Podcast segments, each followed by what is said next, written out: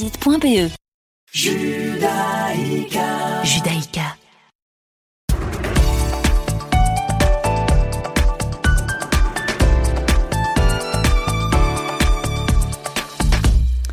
Bonjour à toutes et bonjour à tous, chers auditeurs. Il est 17h et vous écoutez Radio Judaïka. C'est l'heure du deuxième flash d'information de ce lundi après-midi. Tout de suite, les titres. Nos journalistes vous informent. Israël se reconfine, le pays retournera en confinement à partir de vendredi dès 14h et ce pendant au moins trois semaines. C'est le premier pays à se reconfiner pour la deuxième fois depuis le début de la crise sanitaire dans le monde. Le Premier ministre israélien Benjamin Netanyahu a atterri tôt ce matin à Washington. Il signera demain les déclarations de normalisation des relations entre Israël, les Émirats arabes unis et le Bahreïn. Et ces accords de paix provoquent par ailleurs la colère des Palestiniens. Ils appellent à une journée de protestation demain. Et en Belgique, c'est un premier jour de rentrée un peu spécial pour les étudiants du supérieur. Ils reprennent le chemin des auditoires sous le code jaune. Et on ouvre ce flash, chers auditeurs, sur la situation sanitaire inédite qui frappe Israël. Pour le moment, le pays se reconfinera vendredi, juste avant le nouvel an juif, et ce pour une durée d'au moins trois semaines. Cette décision fait d'Israël le premier pays à se confiner pour la deuxième fois afin de limiter la propagation du virus. Et d'ailleurs, cette décision s'explique par le nombre grandissant de nouvelles infections au Covid-19 en Israël. En effet, le ministère de la Santé a fait état de 3182 nouveaux cas de coronavirus pour ces dernières 24 24 heures. 529 patients se trouvent en ce moment dans un état grave et parmi eux 135 sont sous respirateur artificiel alors que le bilan des décès s'élève désormais à 1126 morts. Et donc hier soir, le Premier ministre Benjamin Netanyahou a déclaré que cette hausse continue du nombre de cas ne laissait pas d'autre choix que de confiner le pays à nouveau. Benjamin Netanyahou qui ne se trouve d'ailleurs plus en Israël pour le moment. Hein. Le Premier ministre israélien a atterri très tôt ce matin à Washington parce que demain c'est un jour historique. Hein. Demain, mardi 15 septembre, Benjamin Netanyahu signera à la Maison-Blanche les déclarations de normalisation des relations entre Israël, les Émirats arabes unis, mais aussi le Bahreïn qui s'est rajouté vendredi dans les négociations diplomatiques. C'est sous l'égide du président américain Donald Trump que ces accords seront donc également signés par les ministres des Affaires étrangères émiratis et bahreïnis. Donc, cela marquera l'établissement officiel des relations entre Israël et les deux pays du Golfe, un événement historique puisque le dernier accord de paix de ce type remonte à plus de 25 ans lorsqu'Israël normalisait ses relations avec la Jordanie en 1994. Cette nuit, donc avant de monter dans l'avion, Benjamin Netanyahu a d'ailleurs publié sur son compte Twitter un message rempli d'espoir en route pour ramener la paix en échange de la paix. Fin de ce tweet. Mais la signature toute proche de ces accords de paix ne fait pas le bonheur de tout le monde. Pour les Palestiniens, il s'agit d'une pure trahison et le fait que le Bahreïn décide aussi de normaliser ses relations avec Israël, c'est un coup de poignard de plus dans le dos de la cause palestinienne. Donc suite à cela, des responsables palestiniens qui représentent notamment l'autorité palestinienne en Judée-Samarie ainsi que le Hamas au pouvoir dans la bande de Gaza ont annoncé hier qu'une journée de protestation sera organisée demain. Et on termine ce flash par la Belgique. Aujourd'hui, c'est le grand jour hein, pour les quelques 210 000 étudiants belges en supérieur. Ils reprennent le chemin des auditoires dans le cadre d'une rentrée un peu spéciale, une rentrée sous le signe du code jaune. Donc c'est quoi une rentrée universitaire sous code jaune? C'est dans un premier temps un grand nombre de mesures sanitaires à respecter. En premier lieu, le port du masque obligatoire et la désinfection des mains. On ne circulera plus comme bon nous semble dans les universités et les hautes écoles. Il y a désormais un sens de circulation fléché dans les bâtiments. Concernant les cours, un maximum de cours seront donnés en présentiel, mais les établissements supérieurs sont invités à réduire de 25% la présence physique des étudiants dans les locaux, donc il y aura quand même un sérieux maintien des cours à distance. Et c'est la fin de ce flash, chers auditeurs. On se retrouve à 18h hein, pour le journal de la rédaction. Sans plus attendre, vous retrouvez votre émission du lundi. Cherchez l'erreur avec Isaac Franco et Richard Lope. C'est tout de suite.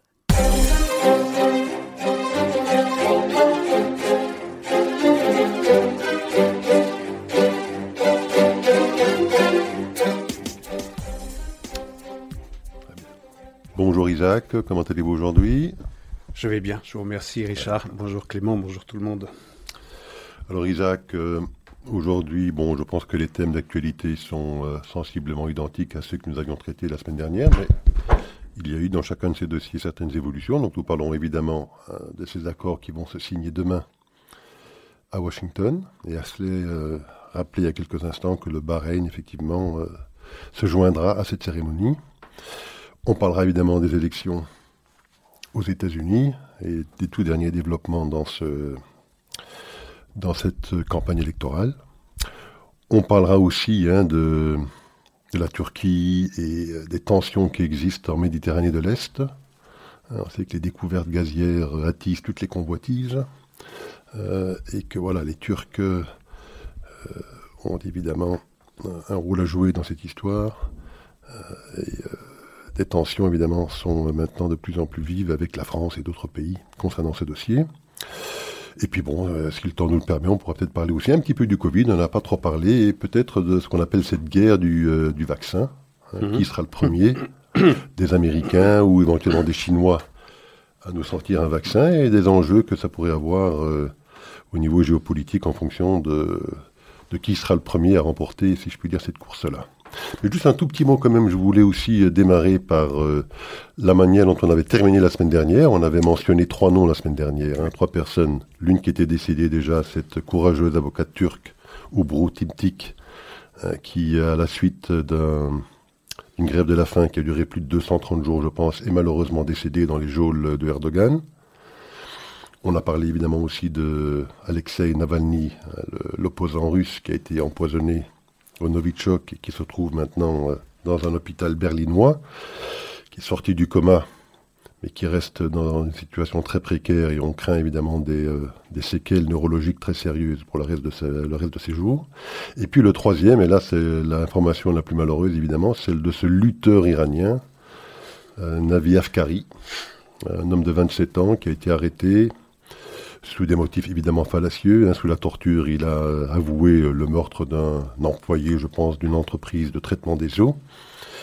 Euh, il a été condamné à mort et malheureusement exécuté, je pense, ce week-end, pendu euh, dans une prison euh, à Téhéran quelque part. Donc je voulais simplement vite rapidement mentionner cette triste information concernant ce lutteur iranien.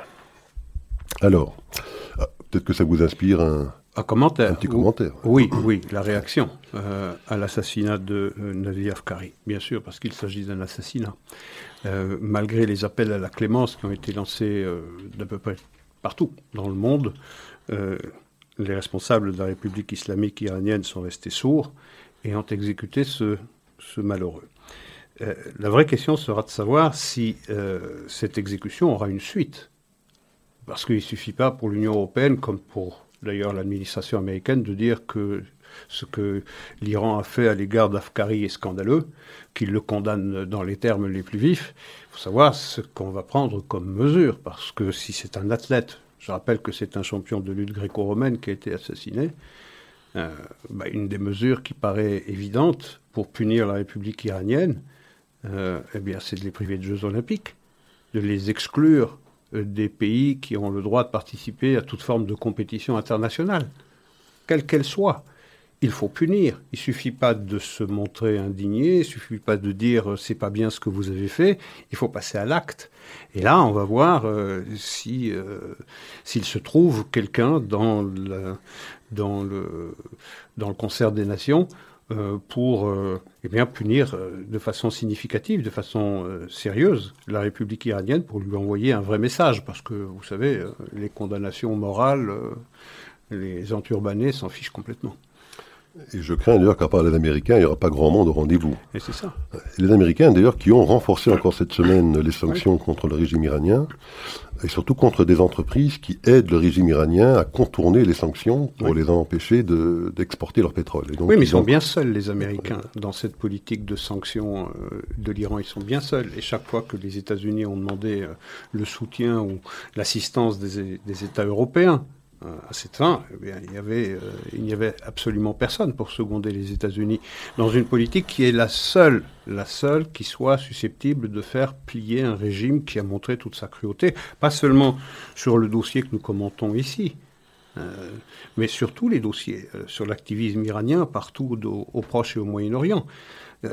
On, note quand même euh, que certains pays euh, euh, réalisent le danger porté par des organisations inféodées à l'Iran. Je pense au Hezbollah en particulier, qui est maintenant inscrit sur la liste des organisations terroristes d'un autre pays. Je pense à la, je pense que la Bulgarie qui l'a inscrit ces, ces, jours derniers, après la Lituanie, après les Pays-Bas, la, la Grande-Bretagne, l'Allemagne. Mais il faudrait que d'autres pays, la France in primis, et pas seulement la France, mais il faudrait que le corpus européen, l'Union européenne, se commande enfin d'inscrire une organisation comme le Hezbollah sur la liste de ces organisations terroristes. Ne pas le faire est envoyer un signal à l'Iran dans lequel on dit on, est indigné, mais vous ne risquez pas grand-chose.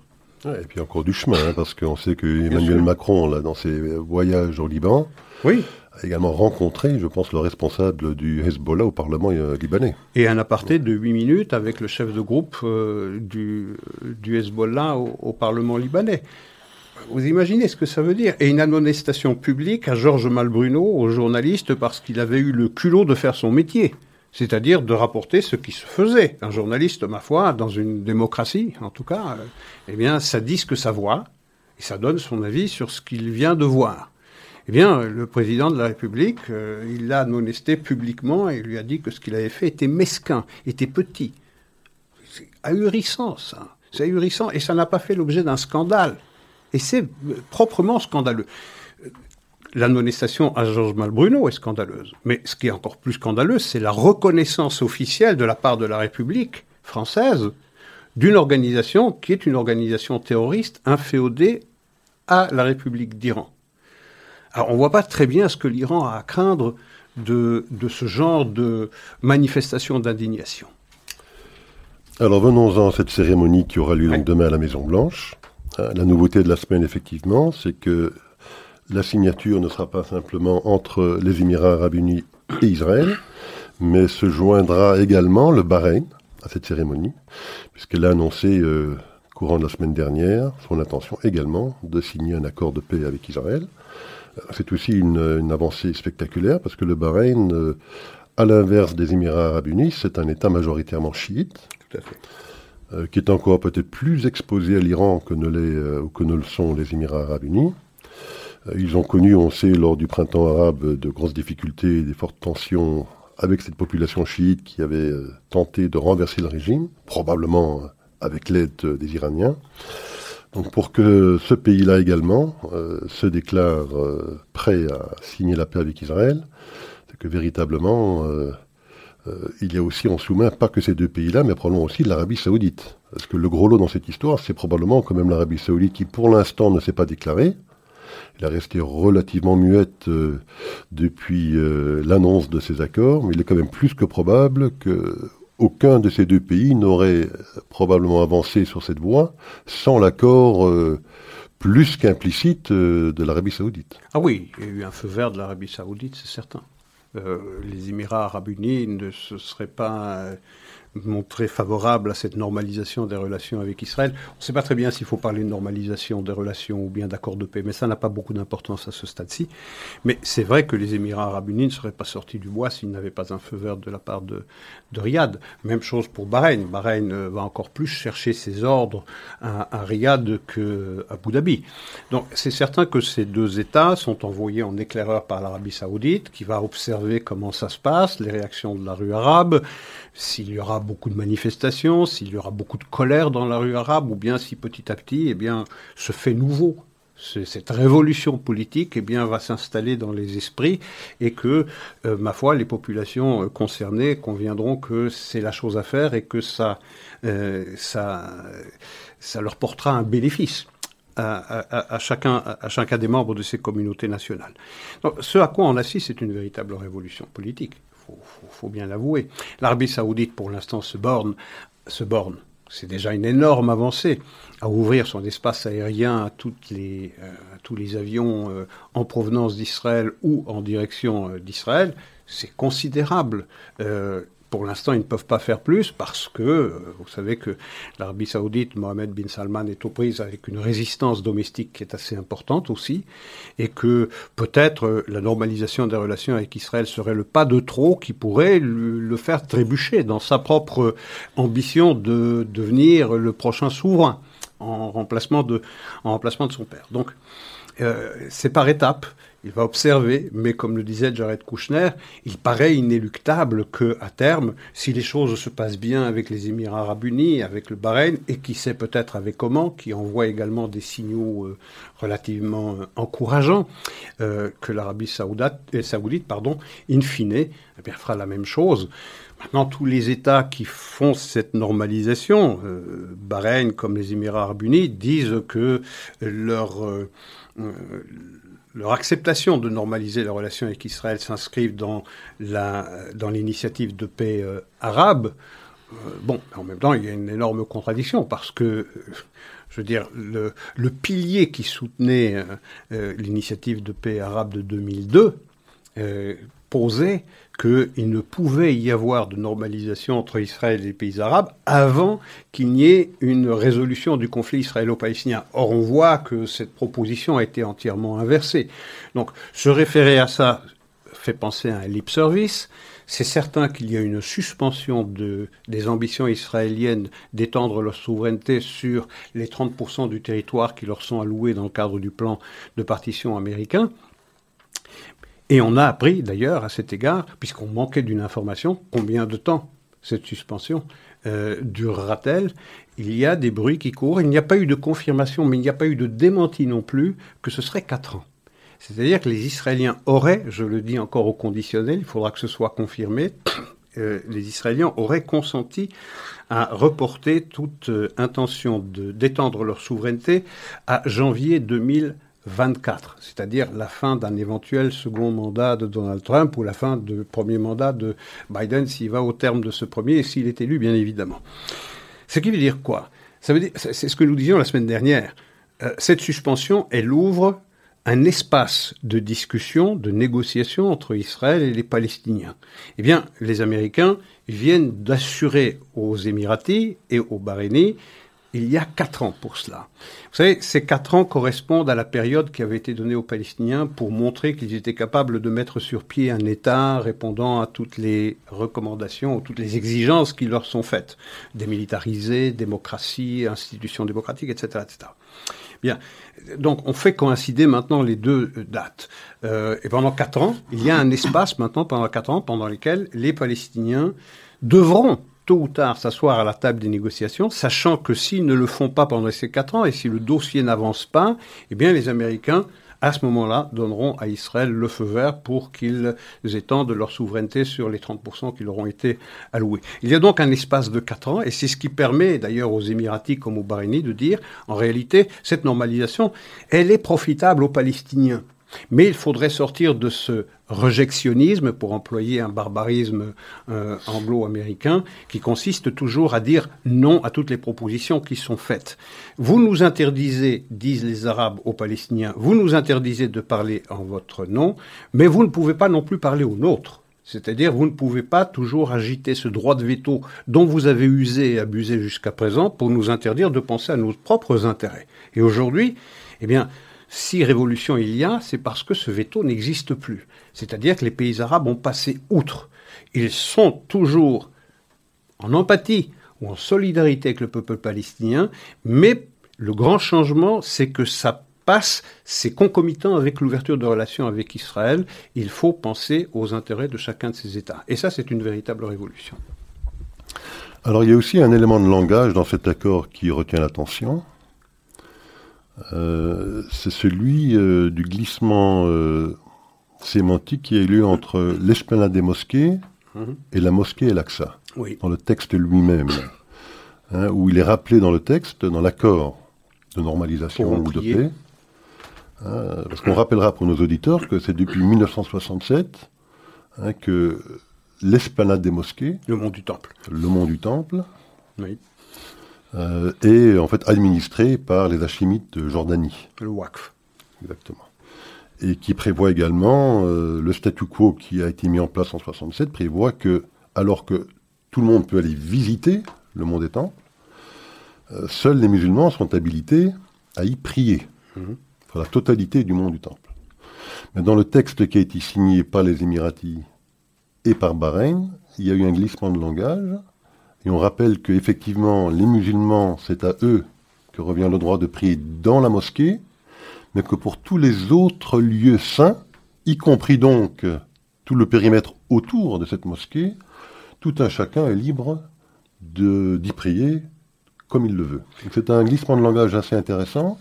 Certains y voient effectivement une modification du statu quo, et peut-être euh, un quiproquo avec l'Arabie saoudite. Pour revenir à l'Arabie saoudite, on sait que la rivalité entre les Hachimites et la maison des Saudes remonte à, je crois, 1924-25, Mhm. lorsque euh, la famille Saud avait effectivement euh, euh, débouté les, les Hachimites de ce royaume pour les, Ils ont été récompensés avec la Jordanie. hein. elle les renvoyer en Jordanie et en. Irak à l'époque aussi, je pense. Oui. Mais je crois que ce régime saoudien verrait d'un bon œil le fait que ce serait eux qui seraient alors les, les administrateurs des troisièmes lieux saints de l'islam, après être ceux de Médine et de la Mecque. Il y a peut-être là aussi un, un quiproquo possible. Alors, je pense Dans pas qu'on va changer le statu quo demain du monde du Temple, parce que c'est trop sensible encore. Mais peut-être va-t-on évoluer. J'ai noté, euh, j'ai noté cette inflexion de langage euh, également. Euh, il faudra voir ce que ce qui émergera, euh, ce qui euh, sortira de, de si si euh, si tant est qu'il y ait un véritable changement sur cette aberration qui consiste à permettre aux musulmans d'accéder au mont du temple et d'y prier librement, ce qui est parfaitement admissible à l'évidence, mais qui interdit aux juifs de seulement euh, psalmodier, même les lèvres fermées, les- de murmurer une, une prière sur le mont du temple, qui est, je le rappelle quand même, le premier lieu saint euh, du judaïsme, alors que la mosquée Al-Aqsa n'en est que, si vous me permettez l'expression, le troisième. Donc il y a cette aberration dont tout le monde s'accommode, c'est cette espèce de statu quo sacro-saint, surtout n'y changez rien, mais c'est une discrimination qui est inscrite dans les esprits et qui est acceptée par tout le monde. Et il est interdit aux Israéliens de seulement envisager de changer cet état de choses, et qui est une discrimination absolument scandaleuse, c'est-à-dire que au cœur de la capitale israélienne, c'est-à-dire sur le mont du Temple, qui est le cœur battant du judaïsme, de l'histoire du judaïsme, un juif surpris en train de, marmonner une prière, eh bien, sera emporté manu militari par la police israélienne. Il y a quelque chose de scandaleux, peu de gens le savent, mais enfin, la chose la plus scandaleuse, c'est ce qui s'est passé en 1967, lorsque euh, le général Dayan avait accordé à la Jordanie cette, euh, cette gestion ou cette responsabilité euh, des, lieux saints sur le mont du Temple. Et, Israël paye encore cette, cette, ce geste, cette concession absolument absurde qui a été faite il y a 53 ans et dont Israël paye encore le, prix. Donc je ne sais pas ce qu'il en sera de cela. C'est vrai qu'il y a un bras de fer à Jérusalem sur les lieux saints musulmans entre l'Arabie saoudite et la Jordanie, mais et surtout entre l'Arabie saoudite et la Turquie, parce que la Turquie a également des ambitions à Jérusalem, finance de plus en plus d'organisations au cœur même de Jérusalem, en particulier dans les quartiers orientaux de la capitale israélienne, et que les Saoudiens voient ça d'un très mauvais œil. Donc, il y a une grande lutte de pouvoir entre les, Saoudiens, les Jordaniens euh, et, les Turcs à Jérusalem, avec les Israéliens qui sont un peu les arbitres de tout cela. Ce qui est, ce qui est remarquable, c'est l'isolement, non pas d'Israël, rappelez-vous, on disait toujours Israël, le temps joue contre lui, la démographie joue contre lui, Israël est de plus en plus isolé, les ambitions du Premier ministre israélien d'inverser le paradigme, c'est-à-dire le sens de la normalisation, non pas de commencer par une normalisation entre Israël et les Palestiniens parce qu'elle est impossible compte tenu de l'absence de leadership palestinien, mais de le commencer par une normalisation avec les pays arabes. Tout cela, on disait que c'était impossible. Et aujourd'hui, on se rend compte quoi? Eh bien que ce sont les Palestiniens qui sont isolés, ils ont reçu des claques les unes derrière les autres. Les Émiratis d'abord, les Bahreïnis ensuite, peut-être Oman derrière, avec l'assentiment plus ou moins implicite de l'Arabie saoudite dont personne ne doute, euh, et surtout à la Ligue arabe, où ils avaient demandé de condamner ce, cette normalisation entre Israël et les Émirats arabes unis, et euh, la Ligue arabe a, a refusé. Et quel est le commentaire du représentant palestinien lors de cette euh, noble assemblée? C'est de dire c'est pas grave, nous gardons notre dignité, nous gardons nos glorieux martyrs et également nos glorieux camps de réfugiés. Vous imaginez l'horizon politique qui est offert à la population palestinienne dans un tel statement, dans une telle déclaration. Nous avons nos glorieux martyrs, nous avons nos glorieux camps de réfugiés, alors même que le train de l'histoire va de l'avant. Alors, euh, on rappelait il y a quelques instants que cette cérémonie aura lieu à la Maison Blanche. Mhm. Donc c'est pas non plus totalement anodin. Il est évident que Donald Trump utilise ce genre de situation aussi pour essayer de de, bah, de faire valoir euh, ses capacités de, deal maker. De deal maker. Hein, c'est sur quoi il, il s'était fait dire. Hein. il était le deal maker absolu. Et là, il est peacemaker. Et là, il est deal maker, peacemaker. Euh, donc ça a lieu évidemment à Washington demain. Pas improbable. Moi, je serais prêt à prendre le pari qu'il y aura peut-être d'autres annonces du même genre. Vous mentionnez Oman, le Soudan. Euh, Peut-être d'autres, on verra bien. On parle de liaison euh, aérienne avec le Maroc également. Bon, toute une série de rumeurs qui circulent. Je ne serais pas étonné ici, entre maintenant et le 3 novembre, d'autres euh, annonces du même genre euh, soient faites pour booster aussi un petit peu, je pense, la popularité, en tout cas, de, Donald Trump, avec sa base électorale, les évangélistes, qui sont évidemment, on sait, très pro-israéliens qui pousse évidemment Trump à euh, avancer dans ce sens. Mais ça nous a... Oui Le premier domino est tombé. Le euh, premier domino, c'était les Émirats arabes unis. C'est le bouchon qui empêchait le, le, liquide de couler de la bouteille. Maintenant, les autres vont suivre. Tôt ou tard, ils vont suivre. Je veux dire, il est difficile d'imaginer que euh, les Émirats arabes unis et Bahreïn resteront seuls dans cette volonté de normaliser leurs relations avec Israël. C'est sûr que Oman va suivre c'est sûr. Koweït, moins parce que le Koweït est particulièrement fragile. Euh, le Qatar, ça c'est une situation particulière, on en parlera vraisemblablement plus tard dans notre, dans notre discussion. Mais le premier domino qui est tombé est essentiel. Il a permis, euh, il a permis cette... Euh, et puis le Maroc, dont vous disiez tout à l'heure qu'il va peut-être rétablir ou permettre de rétablir des, liaisons directes aériennes entre le Maroc et Israël. On voit qu'on assiste à un véritable véritable mouvement de fond euh, qui devrait n'était l'ombre du Covid qui s'étend sur toutes les affaires des hommes, qui devrait euh, absolument réjouir le monde entier. On est en train d'avancer vers la paix, celle que tout le monde euh, appelait de, de ses voeux. Eh bien, elle est en train de se faire sous nos yeux. Eh bien, l'ombre du Covid interdit de donner toute l'importance de ce à quoi on va assister. Et je voulais également faire un petit commentaire sur les États-Unis. Euh, en 1979, il y a eu la première reconnaissance, le premier traité de paix entre Israël et un pays arabe, c'était l'Égypte, vous vous en rappelez certainement. Puis en 1994, c'était la Jordanie. C'était déjà sous les auspices américains. Maintenant, ces deux États à un mois d'intervalle. On est tellement gâtés qu'on ne se, qu'on ne s'enthousiasme même plus. Alors que, je veux dire, un pays du Golfe, un pays arabe qui est euh, géographiquement juste en face de la République d'Iran, qui est la némésis d'Israël, mon Dieu, ça devrait susciter un enthousiasme délirant. On devrait être en train de danser dans les rues. On ne peut pas, il y a le Covid. Mais, je veux dire, ces deux euh, nouveaux accords de paix ou normalisation de relations avec deux États, euh, nouveaux États arabes, ça se fait encore avec, euh, sous la houlette américaine. Cela montre combien toutes ces ambitions palestiniennes de réunir des conférences internationales, de exhumer euh, le, quartet pour euh, euh, veiller à au bon déroulement d'éventuelles négociations avec Israël, tout ça est parfaitement vain. Il y a un seul acteur qui peut faire changer les choses, ce sont les États-Unis, et en particulier, et en particulier un homme comme Donald Trump qui a renversé la table et qui a permis ce changement de paradigme dont nous parlions. Il mériterait, mais c'est quasiment certain qu'il ne l'obtiendra pas, il mériterait de finir probablement le prix Nobel de la paix. Hein, parce qu'on rappellera quand même qu'Obama, lui, l'avait obtenu, on ne sait pas trop bien pourquoi d'ailleurs, il l'avait obtenu après 8 ou 9 mois de présidence c'est ça. Pour ses intentions. Sur base de quelques discours qu'il avait prononcés au Caire et autre part. Ça avait suffi pour que Obama obtienne euh, ce prix Nobel de la paix. Voilà maintenant que Trump euh, est le, catalyseur de, de, ces nouveaux accords de paix. Il mériterait clairement plus qu'Obama de le obtenir, mais il est peu probable qu'il le reçoive. Alors Obama l'avait reçu, ce prix, et avait contribué largement à discréditer euh, ce prix, puisqu'on le reçoit en principe pour quelque chose qui a été fait et non pas pour des intentions et non pas pour des discours, comme vous le disiez justement. Mais il se trouve que c'était l'apôtre du multilatéralisme.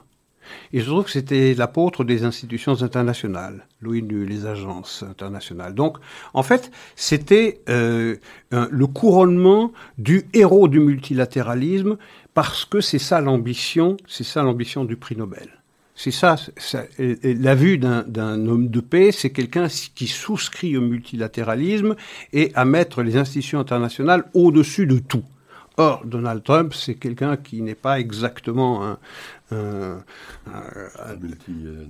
voilà, quelqu'un qui souscrit au multilatéralisme, c'est America First, donc il est évident que même s'il faisait la paix demain avec les Palestiniens, il n'aurait non plus pas le prix de la paix. Et comme on le disait déjà la semaine dernière, l'avoir donné à Yasser Arafat, l'avoir donné à un antisémite comme Desmond Tutu, l'avoir donné à, Barack Obama pour n'avoir strictement rien fait, mon Dieu, est-ce que, qui, qui de sensé souhaiterait encore recevoir un tel prix?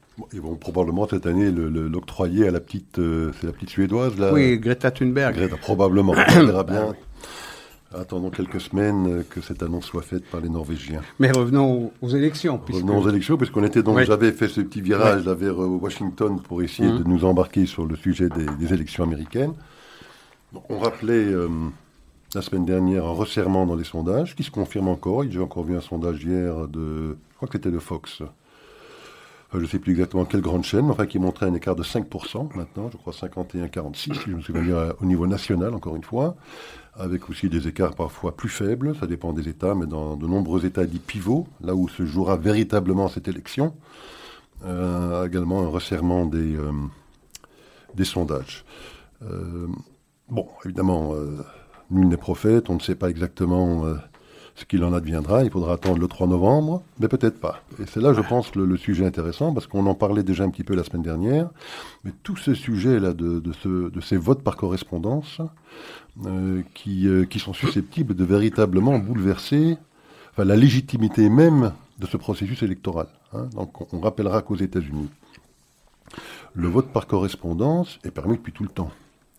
C'est un processus qui est contrôlé, hein, où il s'agit pour quelqu'un qui, pour des motifs considérés comme valables, peut-être euh, une incapacité euh, physique de pouvoir se déplacer, un déplacement professionnel, il y a quelques causes qui sont euh, considérées comme valables, de contacter les autorités de son État, de demander un bulletin par correspondance, il y a un contrôle de son identité qui est fait parce qu'il doit adjoindre à cette demande, qui est faite par écrit, hein, donc c'est une demande par écrit, copie de sa carte d'identité, et on lui envoie une adresse confirmée, le bulletin de vote, avec lequel il peut alors effectivement envoyer son vote par correspondance. Ça existe depuis tout le temps, ça fonctionne plutôt bien, et ça ne pose pas de véritables problèmes euh, de, gestion démocratique de ces élections. Ce dont on parle aujourd'hui, ce que veulent faire les démocrates aujourd'hui, c'est ne pas suivre le processus que je viens de décrire, mais c'est de généraliser la totalité de ce dispositif à tout le monde. C'est-à-dire que d'envoyer, qu'on le demande ou pas, Mhm. des dizaines de millions de bulletins de vote à tous les électeurs américains pour leur permettre, s'ils le décident, de voter par correspondance sans qu'ils n'aient au préalablement besoin d'en faire la demande et de donner des informations de vérification de leur identité. Euh, c'est ça que dénoncent euh, euh, Donald Trump et les républicains. Ils craignent évidemment des risques de fraude, mais surtout ils craignent aussi un risque de, délégitimisation du processus. Parce que quand on regarde les élections qui ont eu lieu en 2016, par exemple, il y a eu environ 40 millions de votes par correspondance. Selon le processus que je vous ai expliqué, euh, environ 1,6% de ces votes ont été invalidés. Hein, on peut invalider pour plusieurs raisons. La signature ne correspond pas, le formulaire a été mal rempli, on n'a pas euh, cerclé correctement hein, la petite boule euh, mhm. euh, qu'il faut cercler plutôt que de faire une petite croix. Enfin, toute une série de, faits qui font que un bulletin de vote peut être invalidé. Il y a eu 1,6% d'invalidés. Aujourd'hui, on estime qu'il y aura peut-être 3 à 4 fois plus de votes par correspondance qu'il y en a eu en 2016. Donc on sent évidemment toute la difficulté que ça va pouvoir poser. que viendra le 3 novembre, que Donald Trump pourrait être élu, enfin élu, déclaré vainqueur sur base des votes qui auront été comptés au 3 novembre, mais qu'il faudra peut-être attendre des jours, si pas des semaines, pour décompter tous les votes qui seront envoyés par correspondance, avec euh, tous les risques de conflits et de tensions juridiques qui vont s'ensuivre, parce que si on est encore dans des taux de, de rejection de 1,6% et peut-être plus de ces votes-là, on voit dans quelle mesure les gens vont peut-être contester les causes de, de, rejet de ces bulletins de vote, et on peut partir dans un dispositif où euh, pendant des semaines, peut-être même plus longtemps, on est dans l'incapacité, plus l'incapacité de, de nommer un vainqueur. Plus longtemps que le 20 janvier 2021, ce ne sera pas possible, puisque la Constitution dit très nettement que si au jour de la prestation de serment, qui est fixé au 20 janvier 2021, il n'y a pas de euh, résultat clair, c'est le Congrès qui décide, qui donne encore plus d'importance à, la majorité qui sortira dans les deux chambres, à la Chambre des représentants et, au Sénat. Vous avez tout à fait raison effectivement, c'est un, voile d'incertitude qui va peser sur ces élections parce qu'il y a effectivement beaucoup plus de gens qui sont invités à voter par correspondance, sans contrôle aucun, avec une gestion colossalement difficile pour euh, les services postaux de gérer euh, un tel afflux de courriers dans un espace très très court, euh, parce qu'il faudra pouvoir dépouiller tout cela pour le 3 novembre, ça sera manifestement impossible, quelle que soit la bonne volonté des services postaux. Donc effectivement, on pourrait avoir un résultat euh, le soir du 3 novembre, et puis avoir un résultat contraire euh, deux semaines, trois semaines ou quatre semaines après. Et donc c'est pas bon, naturellement. C'est la première fois dans l'histoire des États-Unis, et je parle déjà de 2016, qu'il n'y a pas eu de transition démocratique, qu'il n'y a pas eu de transition pacifique entre une administration et une autre, puisque à ce jour, on est bientôt quatre ans passés depuis euh, que Hillary Clinton a été battue. Cette dernière a refusé et refuse toujours de reconnaître sa défaite.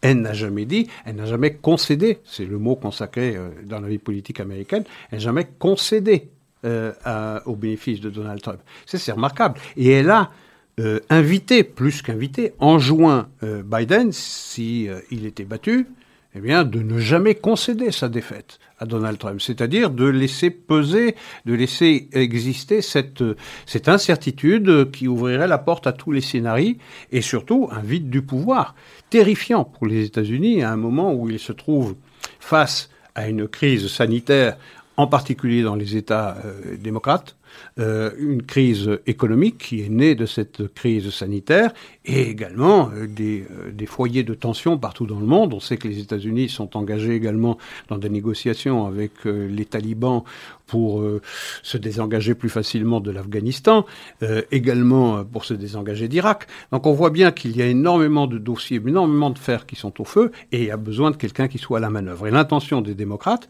eh bien, c'est si Trump est élu le 3 novembre, c'est de dire il est plus encore illégitime le, 3, le 4 novembre 2020 qu'il l'était le soir du 8 novembre 2016. C'est cela.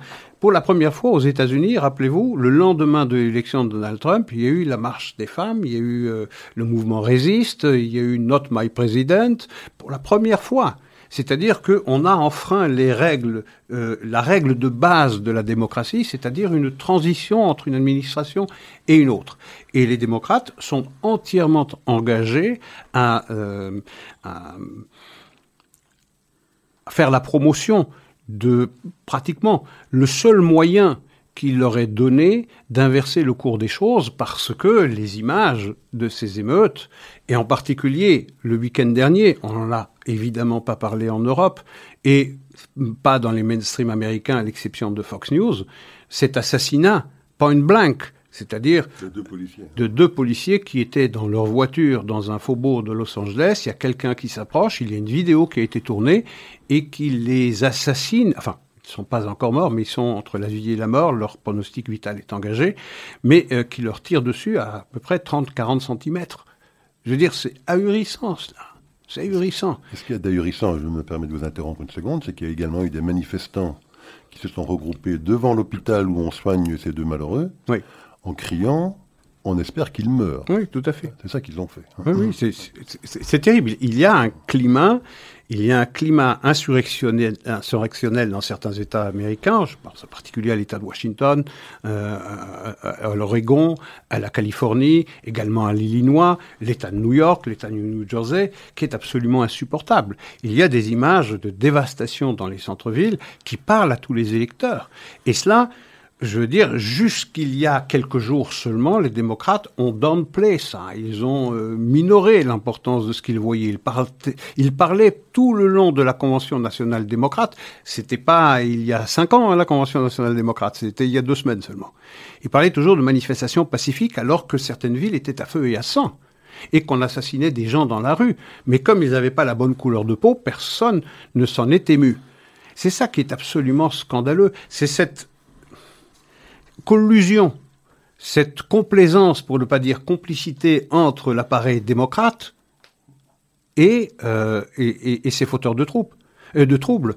C'est ça qui est terrible. Et aujourd'hui, euh, la vraie question sera pour Donald Trump de faire comprendre aux Américains, même ceux qui le détestent, que le seul recours qu'ils ont pour mettre un terme à ces actes séditieux, eh bien, c'est de voter pour lui.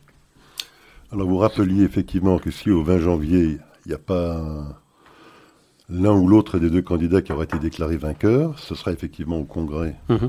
de se prononcer. Euh, la Chambre basse décide pour le président, le Sénat décide pour le vice-président. Et la règle est intéressante, pour mhm. ça que je me permets simplement de faire un petit aparté sur cette règle-là. Ce n'est pas une règle qui fonctionne à la majorité. Euh, vous prenez la Chambre basse, je crois qu'il y a 435 435 représentants. Aujourd'hui, ce sont les démocrates qui ont la majorité. On ne sait pas ce qu'il en sera à la suite des élections du 3 novembre. Euh, mais ce n'est pas la majorité simple des 435. C'est à la majorité des États représentés. Hein, il y a 50 États. Il faut voir quels États ont le plus grand nombre de représentants à la Chambre. Aujourd'hui, pour l'instant, l'équilibre est 27 pour les républicains. Il y a 27 États où il y a plus de représentants républicains que démocrates, pour 23 pour les pour les démocrates. Mais ça peut changer, puisque l'ensemble de la Chambre des représentants sera renouvelé euh, le même soir du 3 novembre. Cet équilibre peut changer, mais simplement c'est une petite note comme ça d'intérêt, parce que c'est une, une, bizarrerie du système électoral américain, c'est pas un vote Il à la été espéré en tout cas pour la vie politique américaine qu'on n'en arrive pas à de telles extrémités, et que quel que soit le lauréat qui va être couronné euh, au soir du 3 novembre, qu'il y en ait un, et qu'il ne soit pas contesté, et que les États-Unis ne vivent pas quatre nouvelles années de, euh, de rejet, de, rejet de la sanction électorale. Alors vous mentionniez évidemment qu'en 2016, ce mouvement de rejet euh, contre Trump avait démarré dès le premier jour de son élection. Hein. On parlait avant l'émission de cette notion peut-être de coup d'État permanent. Ils n'ont eu de cesse depuis son élection d'essayer de le déboulonner de son poste. Hein. Il y a eu euh, Évidemment, on sait les tentatives d'impeachment sur l'affaire ukrainienne. Il y a eu le fameux rapport Muller pendant deux ans pour essayer également d'aboutir à une collusion russe. la collusion russe. Euh, donc ça n'a pas arrêté, mais depuis lors, ça n'arrête pas non plus. Et dans le cadre de cette campagne, ça continue. Hein. il ne se passe pas un jour presque sans qu'il n'y ait pas ce qu'on appelle, dans le jargon médiatique américain, a bombshell mhm. information, hein, une information dévastatrice, soi-disant dévastatrice, contre Donald Trump. La semaine dernière, hein, c'était euh, un article dans un journal qui s'appelle The Atlantic, un journal très à gauche, très libéral, euh, sur base de sources anonymes. Hein. quatre sources anonymes. Quatre sources anonymes qui euh, dénonçaient ce qu'aurait supposément dit Donald Trump lors de, lors de son voyage, je crois, en 2018 en France, dans le cadre bah, des célébrations du débarquement en Normandie, etc. Il devait dans le cadre de cette visite, visiter un cimetière où sont enterrés des, euh, des soldats américains. Le temps était désastreux ce jour-là, les hélicoptères ne pouvaient pas voler et donc... Sa sécurité était, compromise, donc c'est annulé. il n'a pas pu s'y rendre. Euh, eh bien, ces quatre sources anonymes ont déclaré, euh, d'après des Atlantiques, qu'il avait dit en fait qu'il ne voulait absolument pas y aller, que c'était des losers, hein, que ceux qui perdaient dans une guerre ou ceux qui mouraient dans une guerre étaient des losers. Il ne méritait pas sa sympathie. Cette information anonyme a été reprise par tous les médias américains comme si elle avait la moindre véracité. Euh, elle a été depuis démentie euh, par 25 personnes qui étaient présentes lors de ce voyage, y compris John Bolton. Alors on sait que John Bolton ne porte pas Trump dans son cœur. Ne le porte pas dans son cœur, c'est le moins qu'on puisse dire, puisqu'il avait même lui écrit un bouquin, on sait qu'il avait défrayé la chronique dans lequel il expliquait euh, que ce jour-là, parce qu'il expliquait au jour par jour un petit peu les activités du président, et il décrivait clairement ce jour-là que euh, il y avait eu effectivement ces problèmes climatiques qui avaient empêché ce déplacement. Et il a confirmé d'ailleurs dans des interviews qu'il n'avait jamais entendu Donald Trump proférer ce type de propos. Il en a même été jusqu'à dire que c'était pour euh, euh, le soin de sa chevelure qu'il ne voulait pas y aller parce que la pluie qui tombait aurait désordonné sa chevelure. Vous voyez jusqu'où va ce genre de, de ragots qui effectivement euh, ont été euh, totalement démentis. Mais ça laisse des traces. Plus le manchon est gros, vous vous rappelez qui le disait, euh, Goebbels, plus ça a des chances de passer. Et ce qu'a fait dire d'ailleurs euh, euh, président américain qui était en, en, tournée au Nevada hier ou avant-hier, maintenant je retire les gants.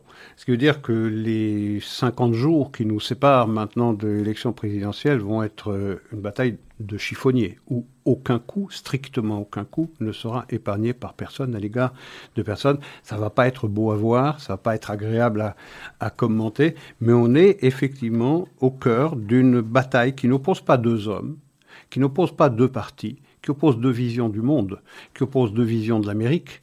Est-ce que l'Amérique doit être fière de ce qu'elle est euh, et doit préserver ses valeurs?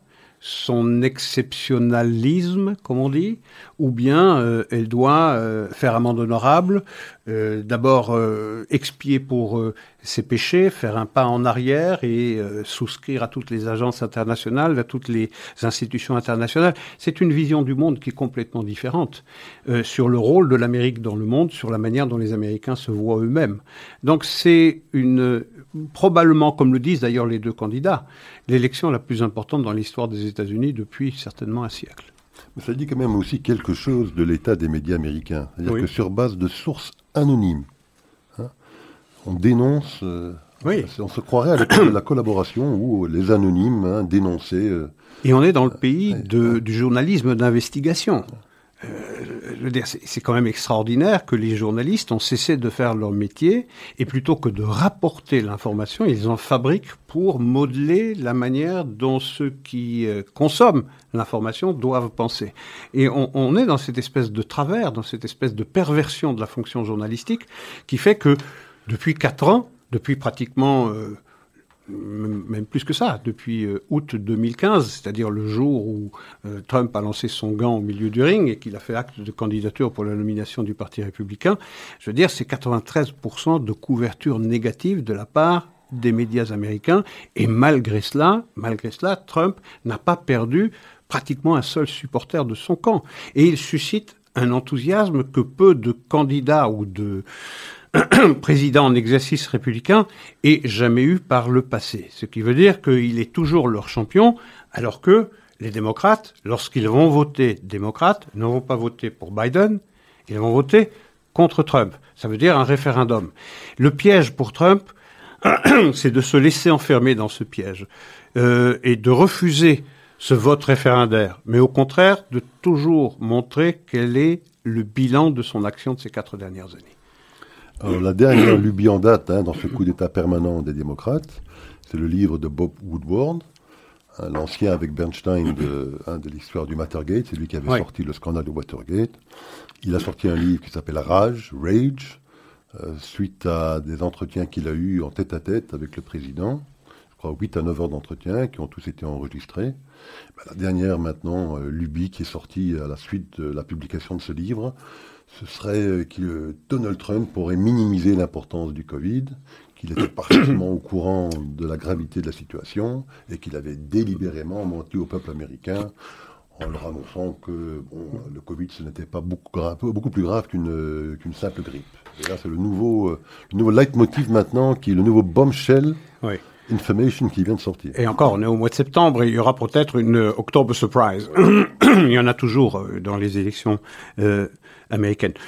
je ne sais pas, je ne sache pas qu'il est minimisé plus que d'autres euh, ailleurs en Occident euh, la crise du Covid lorsque elle est, lorsqu'elle a émergé, lorsqu'elle est née, lorsqu'elle s'est manifestée. Je me rappelle qu'en Belgique comme en France, euh, les commentateurs qui disaient que ma foi c'est pas très grave, il faut pas porter de masque. je me rappelle Fauci, le premier responsable, premier expert médical qui disait euh, il ne faut pas porter, euh, faut pas porter le masque, ça ne sert strictement à rien, c'est une grippette, ça va passer. Je rappelle quand même que le premier euh, responsable politique qui a interdit les vols en provenance de Chine, d'où est né, d'où est venue cette malédiction, été Donald Trump, c'était le 31 janvier, et que son compétiteur, Joe Biden, l'a traité de raciste pour avoir osé fermer la frontière euh, américaine aux ressortissants chinois. Je rappelle quand même qu'au mois de mars, Nancy Pelosi, qui est la chef euh, démocrate de, euh, à la Chambre basse des représentants, au mois de mars, je dis bien, allait au Chinatown, Chinatown à San Francisco et embrassait tout le monde dans la rue pour bien montrer que personne ne courait le moindre danger. Et qu'au mois de mars, le 7 si je m'abuse, si je ne m'abuse, il y avait euh, euh, des Blasio, qui est le maire de New York, qui prenait ostensiblement le métro sous l'œil des caméras pour montrer à tous ses concitoyens, tous ses concitoyens qu'il n'y avait strictement aucun danger. Et, à la mi-mars aussi, Joe Biden qui tenait des, des, des rallyes de masse oui, bien sûr. Sans masque, sans distanciation sociale, jusqu'à la mi-mars. Oui, je me rappelle, il avait même eu plus que 20 personnes à l'un de ces rallyes de masse. je veux dire, la critique est facile, mais c'est vrai que tout le monde a été pris de court. C'est vrai que tout le monde n'a pas pris la mesure de, euh, du danger porté par cette, euh, par cette euh, plaie venant de, venant de Chine. Aujourd'hui, euh, euh, pointer un doigt vengeur sur Donald Trump parce qu'il n'a pas pris la mesure du, euh, du danger porté par cette malédiction, oui, c'est sans doute exact. Mais il faudrait voir ce que les autres, il faut voir ce que les autres ont fait partout ailleurs dans le monde lorsqu'ils ont été frappés par cette malédiction.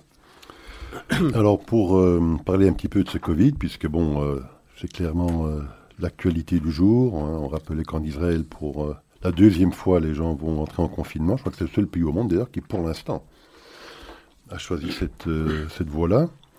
Mais il y a ce qu'on appelle aussi cette course aux vaccins. Oui. Il y a, je pense, aujourd'hui environ 8 vaccins qui sont ce qu'on appelle en phase 3 d'essais cliniques. On rappellera que pour pouvoir valider un vaccin, euh, il y a plusieurs stades euh, à franchir. Un premier essai avec 40-50 personnes environ euh, bah, pour vérifier déjà euh, son efficacité et surtout s'il n'y a pas des effets secondaires. Un deuxième test à un peu plus grande échelle avec quelques centaines de personnes. Et puis après, les tests vraiment avec minimum 30 000 personnes. Il s'agit là d'avoir un groupe témoin et d'un groupe avec un placebo pour vérifier si, euh, entre ces deux populations, il y a des écarts significatifs dans la résistance qu'aurait la population à ce virus. Il y a huit vaccins qui sont au stade 3 de ces essais cliniques. Il y en a trois aux États-Unis, celui de Pfizer, celui d'AstraZeneca, c'est qu'il a connu un petit revers la mhm. semaine dernière parce qu'il y avait eu un cas effectivement d'une personne qui était tombée gravement malade. Mais je pense que maintenant les essais ont redémarré. Et celui de Moderna, euh, il y en a quatre en Chine et un en Australie. Euh, certains experts du haut, je disais certains textes sur le sujet, pensent que la stratégie chinoise est peut-être plus efficace. Il semblerait-il que les, les trois vaccins américains sont tous basés sur les mêmes technologies qui consistent à essayer de d'empêcher, hein, quand vous voyez les, photos du corona, il y a des petits pics hein, qui, donnent son aspect de couronne. Ce sont ces pics euh, protéiniques qui, viennent s'attacher aux cellules et qui permettent la transmission et la, maladie de se transmettre. Bah, les trois vaccins américains sont plutôt des vaccins de nouvelle génération qui ont pour objectif de bloquer cette, euh, cette chaîne de transmission à travers ces pics protéiniques. Alors que semblerait-il que les Chinois, ils en ont deux qui sont basés sur cette technologie-là et deux qui sont basés sur des technologies plus anciennes, où il s'agit en fait d'injecter aux malades, enfin aux, personnes qui vont être vaccinées, un vaccin euh, inactivé. Et alors ce sera effectivement au système immunitaire de choisir sa façon de réagir par rapport au, coronavirus, par rapport au, virus qui infecte le corps. Donc il y en a 4 contre 3, bon, ils sont à des stades d'avancement... Euh, plus ou moins euh, important. Euh, mais la question se pose de, savoir qu'est-ce qui se passera si ce sont les Chinois qui, euh, qui déclarent victoire les premiers? Hein, on sait que Trump a pour espoir probablement de déclarer un vaccin fin octobre. Et d'ailleurs, le PDG de Pfizer a dit qu'il n'était pas du tout impossible qu'en tout cas, en ce qui concerne Pfizer, qu'il pourrait faire cette déclaration avant fin octobre. En tout cas, d'annoncer les résultats, positifs ou négatifs. Mais si les Chinois devaient gagner cette course, quelles pourraient être euh, les conséquences géopolitiques Alors, déjà, euh, politiser euh, la santé, et les moyens de traiter cette maladie, c'est, je ne pense pas que ce soit une bonne chose d'inscrire le traitement ou un vaccin dans le cadre d'une campagne électorale aux États-Unis. Bon, les faits sont là. Vous avez raison que Donald Trump presse les laboratoires américains pour qu'il y ait un vaccin qui soit administrable à la fin octobre, c'est-à-dire avant, avant l'élection. Quel que soit le labo qui va le trouver, il faudra voir d'abord quelle sera la partie, la proportion de la population qui acceptera de se faire vacciner parce qu'il faudra les convaincre que effectivement tout le processus a été euh, respecté et que euh, le vaccin est un, est un plus pour les mettre à l'abri de, de, de, la maladie. Qui que ce soit qui va gagner, ce sera une bonne chose parce que enfin on aura retiré de cette épine du pied de l'économie mondiale et on va permettre de, euh, de, vaincre cette peur, cette terreur même qui fait que désormais dans nos informations on ne parle que de cela que de cela. Il n'y a aucune information qui soit de nature à intéresser plus que les dernières informations relatives au, Covid. Donc ce serait une bonne chose que qui que ce soit le trouve. Alors si ce, sont les Chinois, ce serait assez normal, c'est eux qui ont provoqué la maladie, euh, ben, ils vont trouver, si c'est eux qui trouvent la cure, bien tant mieux, ils devront alors la distribuer gratuitement. Euh, ça leur fera certainement une énorme publicité géopolitique, certainement, et ils en tireront un avantage politique qui paraît, euh, qui paraît tout à fait évident. Euh, si est-ce, que, que, les Américains, pensez-vous, seront prêts à acheter un vaccin chinois? Enfin, Ok, l'hypothèse de la gratuité, c'est encore un autre sujet, mais en tout cas d'accepter, vous pensez, un vaccin chinois? Euh, ils, ont trois vaccins dans la course, euh, qu'ils ont dépensé des milliards de dollars pour essayer de les développer. Euh, je ne sais pas. C'est pas neutre comme connaissant l'hostilité qui existe entre les deux pays. C'est clair. Mais si euh, les Chinois ont mis au point et offrent toutes les garanties de sérieux quant euh, au respect du processus pour la mise au point de ce vaccin, j'imagine difficilement un président américain qui dit euh, non, je ne veux pas de ce traitement parce qu'il vient d'une mauvaise main. Ça fait penser euh, aux Iraniens qui refusent la main tendue des Israéliens après un tremblement de terre, ou bien je ne sais quel autre pays musulman, euh, comme le, le, Liban par exemple, frappé le 4 août par cette explosion en nitrate d'ammonium, qui refuse la main tendue par Israël parce que il faut pas se faire aider par les afro-sionistes.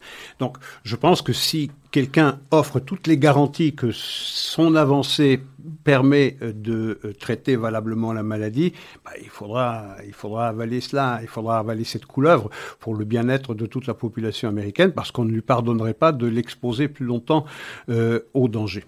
Donc, mais bon, on est ici dans le dans la dans la science-fiction. Je, je, je, ne sais pas, je ne sais pas ce qu'il en sera. Je pense, je pense que tous ces laboratoires vont trouver une solution plus ou moins valable à peu près au même moment. Et chacun aura ses champions ces, ces, champions nationaux, j'y arriverai, les Américains avec les laboratoires américains, les Chinois avec les Chinois, et je pense que chacun prendra euh, les traitements qui viendront de ses propres laboratoires. Mais bon, c'est à vérifier. Je n'en sais rien, je ne suis pas médecin, je n'entends pas grand-chose à ces choses-là. Ce que je sais, c'est que il y a une différence de traitement et de réaction fondamentalement différente face au Covid en 2020 par rapport à cette, euh, à cette grippe asiatique qui a frappé le, le monde en 1968-69. Je veux dire, j'étais déjà, moi, euh, adolescent, j'allais rentrer à l'université. Ça fait un million de morts, c'est-à-dire un peu plus que le nombre de morts qu'on connaît aujourd'hui euh, dans le monde. Personne ne portait de masque. Euh, on n'a pas arrêté l'économie. Les hauts fourneaux continuaient de leur travail. Euh, les usines continuaient de travailler. On n'a pas fermé les universités, on n'a pas fermé les écoles. On n'avait pas cette obsession qui était exclusivement centrée sur le traitement de cette maladie et les dangers qu'elle porte. Donc, et, le monde a continué. Aujourd'hui, ce qui est remarquable au sens propre du mot, c'est-à-dire digne d'être remarqué, c'est cette euh, manière d'être tétanisé par cette maladie, d'arrêter tout séance tenante, de prendre le risque pour sauver quelques euh, dizaines de milliers ou centaines de milliers de vies humaines supplémentaires, d'exposer des centaines de millions de personnes à la misère économique et à la misère sociale. Écoutez, Jacques, sur ce point, je pense qu'on va conclure notre émission d'aujourd'hui. Et nous se donner rendez-vous non pas la semaine prochaine, euh, si? On est le 14, donc le 21, non, non, on sera toujours là le 21. ce sera le 28. Ce sera le 28, effectivement. Où nous serons absents euh, pour une bonne cause, pour une bonne raison. Très bien, écoutez, merci Isaac. excellente semaine à tous. Bonne soirée à tous nos auditeurs et à nos auditrices. Et on passe la parole à Ashley. Au revoir.